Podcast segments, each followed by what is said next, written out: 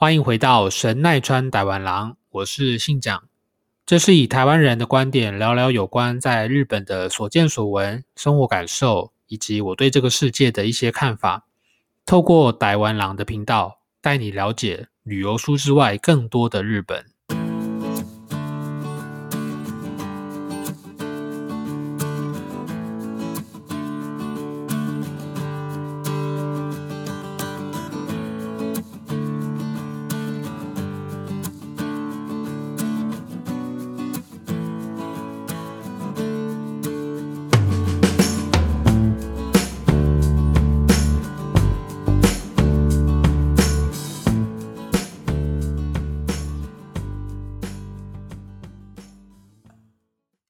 迎回到这个礼拜的神奈川台湾郎，我是主持人信长。今天是二零二一年七月二十九号，星期三。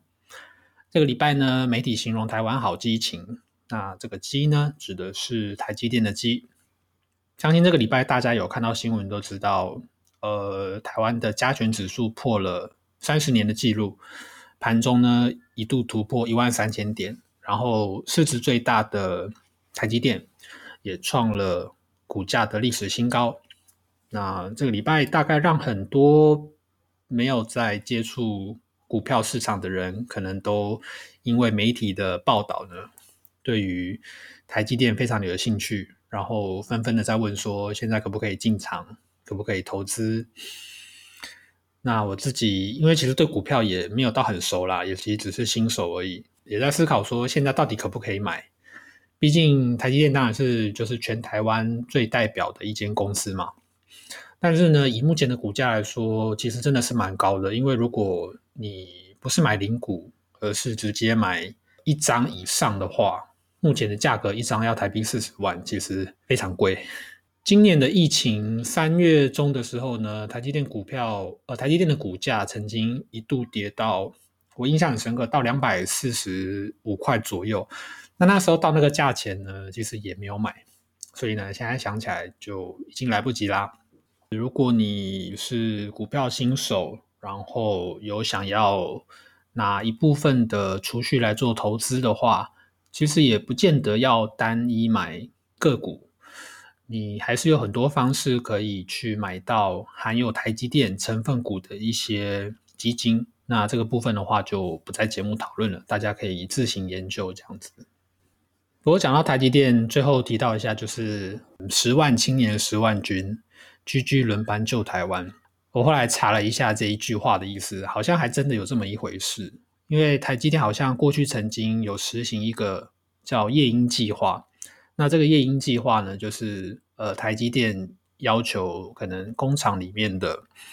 呃轮班啊，跟那些研发制程的工程师，必须要持续两年。不间断，然后进行大夜班，所以呢，网络上有这样的一个说法。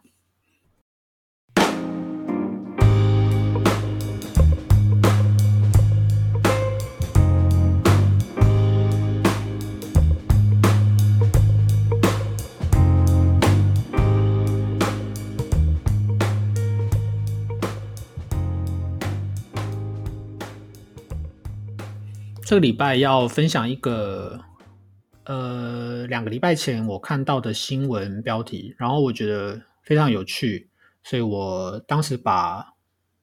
日本雅虎看到的新闻标题先把它截取下来，然后呢，想说把这篇文章分享给大家，那也稍微来讨论一下日本的和牛。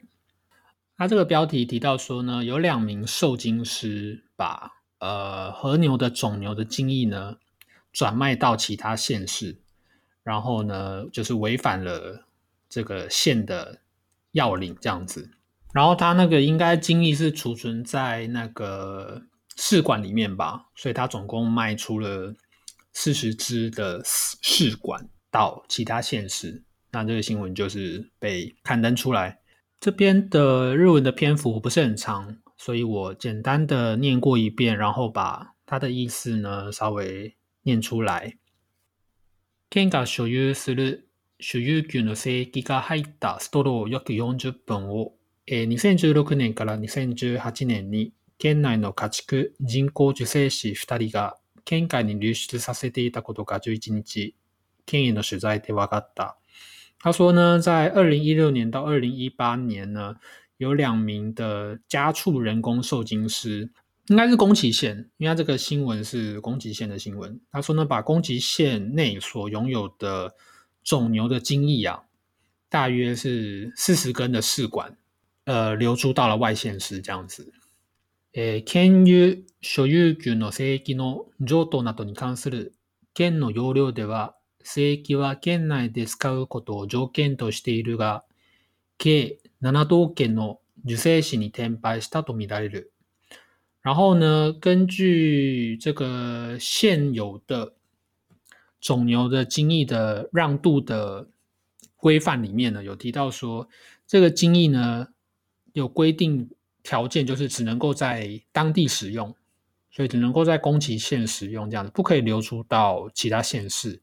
那这一次透过媒体的报道呢，就是得到的消息就是， 呃，这两个受精师呢，把这个精液贩卖到了其他道县，这样子，总共是七个县市。容量に罰則規定はなく、県はこの二人を含む四人が不正に税金を譲渡したとして。家畜改良増殖法に基づき業務停止処分とした。那这个县的要领呢，就是摘要了，里面没有相关的法则跟规定， 所以呢，宫崎县就把这两个人加起来合计有四个人，对于他们进行这样的不当的精益的转卖的行为呢，根据家畜改良增值法做了业务停止的处分。可能很多人对于和牛的分级标准不是很清楚，那我自己其实也不晓得，所以我想说，透过这个新闻呢，也做了一点功课，然后可以跟大家分享。那另外，我觉得这个新闻标题就是写到受精师，我觉得 这个非常的有趣。如果别人问你说你是做什么职业的，你说我是受精师，应该没有多做解释，可能别人会吓死。日本的和牛呢，基本上呢，它是有。三个等级，五个阶段，总共是十五个评价来做和牛的等级。那呃，基本上呢，第一个是所谓的 A 到 C 等级，总共有三个。那这个 A 到 C 等级呢，就是所谓的日文叫做不留等级 b u d o m a r i t o k 那这个不留等级呢，就是指一头牛扣除了皮、骨头还有内脏所剩下的肉。那这个肉呢，日文叫做脂肉。那这个脂肉的比例呢，如果越高的话，就表示这一头牛它可以食用的肉体的部位是越多。换句话说，呃，如果骨头跟内脏等等的比例越少的话，那当然相对的这一头牛的所含的肉的成分越高嘛。然后另外有一到五阶段的评价，那这一到五阶段的评价呢，总共有四个项目，呃，来评断这个。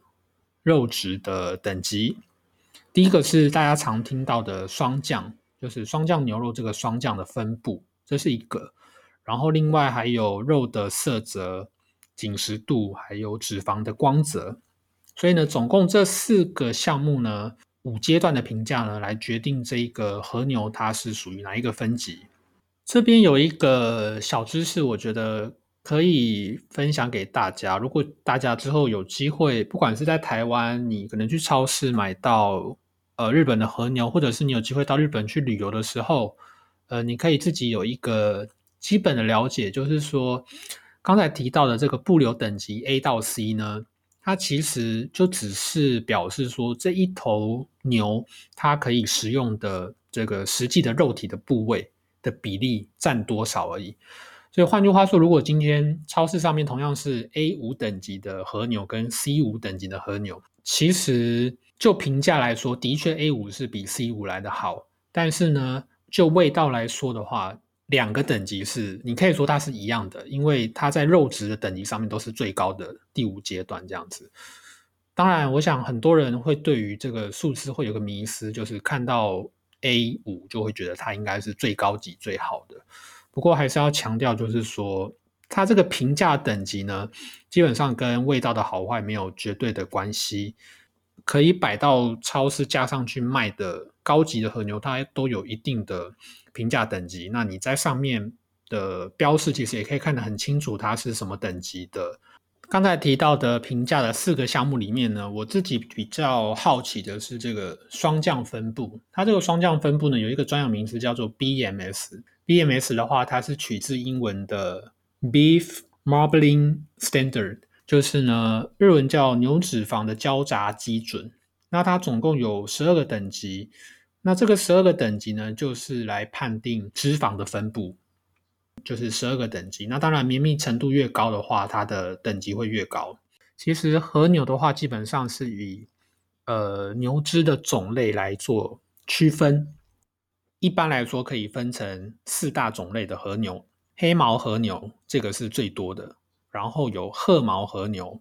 跟日本短角和牛，还有五角和牛，总共有这四个种类。那么国产牛的话呢，它就不强调所谓的牛只的种类。就是照字面上的意思，它的牛肉呢，就是在日本国内所生产的，所以它强调的是产地，而不是牛的种类这样子。那刚才有提到说呢，它这个评价的等级呢，其实跟味道的好坏没有绝对关系。所以，呃，以大家日本常听到的三大和牛来说的话，近江牛、松板牛跟神户牛，其实这三个都是非常知名的日本和牛。那其实他们的和牛的原生种呢，也都是属于一个叫做淡马种，然后都是来自于黑毛和牛这个种类。但是呢，呃，近江牛相对于松板牛跟神户牛呢，虽然名气很响亮，但是其实它的价格并没有来的另外两个这么的高。松板牛跟神户牛呢，他们在行销跟宣传上面下了非常多的功夫，所以可能大家常常听到会觉得这两个日本非常具代表的牛肉，所以它的价格其实比晋江牛还要来的贵。但是其实它们都是来自同一个，应该说同一个黑毛和牛种。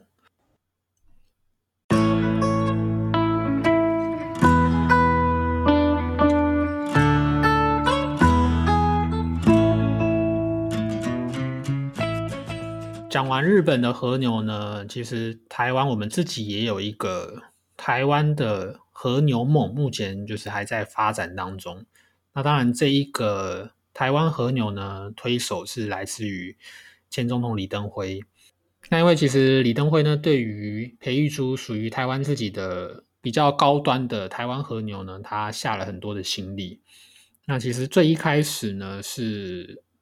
在阳明山的擎天岗上面呢，发现了有一区的牛种呢，它是从日治时期的时候呢留下来的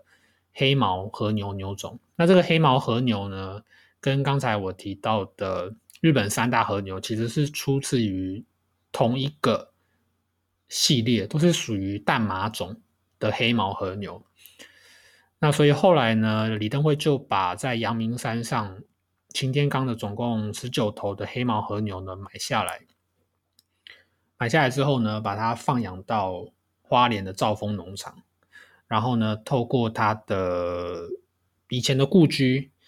元兴居，成立了一个元兴居的生技公司，那也取名呢，这个黑毛牛就叫做元兴牛这样子。那日本对于和牛的牛种管制其实是相对来说非常严格，所以台湾。即便要透过引进的方式来自己私域培养，也没有办法。所以这个也呼应到刚才上面提到的说，呃，这个